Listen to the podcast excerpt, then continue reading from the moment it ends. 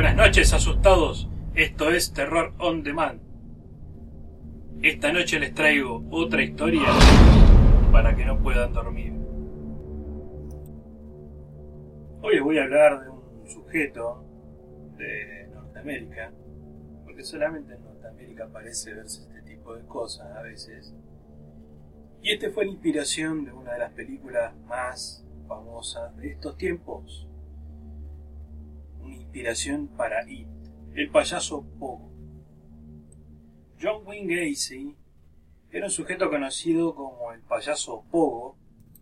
Eh, Este desgraciado asesinó a al menos 33 menores jóvenes en la década de los 70. Eh, cuentan por el submundo del cine que resultó ser la inspiración del payaso asesino Pennywise. El famoso monstruo asesino It. La película también ha sido ha dado cierta visibilidad a la coulrofobia. Básicamente se trata de un miedo, aversión irracional a los payasos. Es una fobia que aparentemente sufren millones de personas en el mundo. Aunque los payasos que más miedo dan en estos tiempos tienen saco y corbata y manejan el. Esto puede convertir, convertir tu vida en una verdadera distopía al estilo de Orwell. Aunque lo hacen levantando la mano y apretando un botón o con el voto firmando una ley. Bueno, yendo un poco más a nuestro tema, nuestro caso, John Wayne Gacy operó entre 1972 y 1978. Se dedicó a asesinar adolescentes y jóvenes. Se le atribuyeron 33 víctimas de entre 14 y 21 años en Chicago, Estados Unidos. Era un asiduo a las reuniones y cumpleaños infantiles donde daba vida al personaje de Pogo, básicamente un payaso que entretenía y hacía reír a los niños. Anteriormente había sido condenado por abuso sexual a un menor de 1968, eh, pero este dato corresponde al estado de Iowa, caso por el que purgó una condena acorde, o no tan acorde. Al salir de prisión se mudó a su Chicago natal y logró cubrir su pasado criminal. Llegó incluso a convertirse en un ciudadano respetable y conocido entre sus vecinos durante años. Eh, mantuvo una doble vida, payaso feliz de día y depredador sexual y asesino en serie por las noches. Era un tipo de ascendencia polaca y danesa. En su infancia sufrió obesidad. Estaba muy unido a sus dos hermanas y a su madre.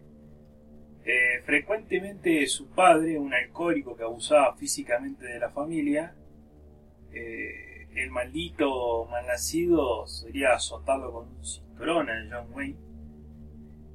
También tenía la costumbre de abusar físicamente de la madre, golpearla de algún lado debía haber aprendido dicho comportamiento el payaso Pogo, ¿no? Al entrar en la etapa de adolescencia tuvo problemas sexuales, algo que era muy probable a causa de estas situaciones que vivía en su entorno. Tanto en su infancia como en la adolescencia, se esforzaba por hacer que sus padres sintieran orgullo de él. Fueron pocas las veces que ganó la tan deseada aceptación y por el contrario su padre lo denigraba permanentemente, incluso golpeándolo con un cinturón de cuero. No siendo poco, a los nueve años de edad, un amigo de la familia abusó sexualmente de él. Era evidente que alguien con este tipo de traumas eh, no podía terminar muy bien. Casey llevaba a sus jóvenes víctimas a la casa, a su casa, con ofertas de trabajo en su compañía constructora. Eh, cabe aclarar que se trataba siempre de varones. Su patrón era muy específico. Dicha forma de proceder se demostró en el juicio que tuvo en vilo a todos los Estados Unidos en los 80. También les ofrecía droga, alcohol o sexo. Finalmente los narcotizaba y estrangulaba siempre fueron jóvenes, estudiantes o niños, se supone porque no se podía defender o porque se veía reflejado en ellos. Entre sus víctimas también hubo muchachos que se dedicaban a la prostitución, quizás por esto los elegía. Inicialmente los drogaba y los esposaba. Incluso gracias al payaso Pogo, había desarrollado un juego con las esposas donde toda esta artimaña prometía enseñar el truco de zafarse de las esposas. De este modo los convencía. Una vez convencidos, les colocaba los grilletes de las esposas y luego proseguía con su protocolo normal, entre comillas, hasta estrangularlos y matarlos. Esto lo hacían con un largo trapo alrededor del cuello. Usaba la ayuda de un palo a modo de torniquete y con esto estrangulaba a sus víctimas. La verdad que era bastante eficiente. Finalmente enterraba los cadáveres en el sótano y en el jardín, principalmente ya cuando no hubo más lugar en el sótano. Por muchos años nadie sospechó absolutamente nada. En diciembre de 1978 se le vio acompañado de un muchacho de 15 años que poco después desapareció. Recién a partir de ese momento se convirtió en un sospechoso. Los investigadores que le seguían los pasos lograron entablar confianza con él. Un día, en que los había invitado a cenar a los agentes, percibieron en la vivienda un olor, un olor tremendo, bastante desagradable, nauseabundo. Al verse atrapados, se derrumbó y confesó los asesinatos. Por supuesto, la policía lo habían increpado. Incluso dibujó un plano de un sótano en su jardín, del sótano y de su jardín, en el que detallaba dónde había ocultado los restos de sus víctimas.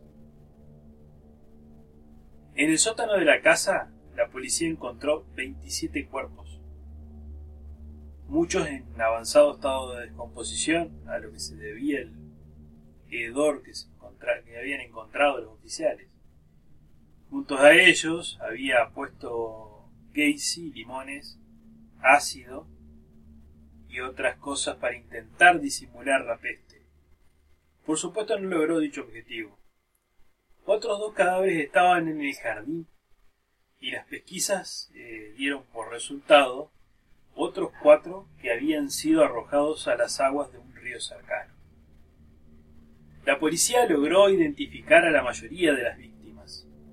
Las mismas habían desaparecido entre el periodo señalado al principio, 1972 a 1978. Ayudó mucho a obtener los efectos personales que Gacy guardaba como recuerdos suyos, de esta forma se pudo identificar a, las personas, a los jóvenes. Aún hoy, ocho siguen sin ser identificados. John Wayne Gacy fue hallado culpable el 13 de marzo. Se le sentenció a 21 cadenas perpetuas y 12 penas de muerte. Durante el juicio se declaró inocente alegando problemas de orden mental. Por supuesto, dicho testimonio fue rotundamente rechazado. Claro, ¿se hizo así como así? No. Para rechazar esto, se realizaron estudios de orden mental, con profesionales acordes. Todas estas pericias dieron por resultado negativo, Pogo realmente estaba en sus cabales. Finalmente fue ejecutado por inyección letal el 10 de mayo de 1994. Sus últimas palabras, las cuales revelan su verdadera personalidad y su no arrepentimiento de sus crímenes, al ser ejecutado dijo, Mátenme, no hará regresar a ninguna de las víctimas. El Estado me está asesinando, bésenme el culo, nunca sabrán dónde están los otros. Este tipo terminó siendo un ejemplo de lo que lamentablemente abunda, aunque solamente pocos llegan a los medios de comunicación y no tantos casos llegan a ser conocidos. De esta forma concluimos nuestra historia esta noche. Espero hayan disfrutado esta velada y no se olviden de seguir a Terror on Demand. Muy buenas noches.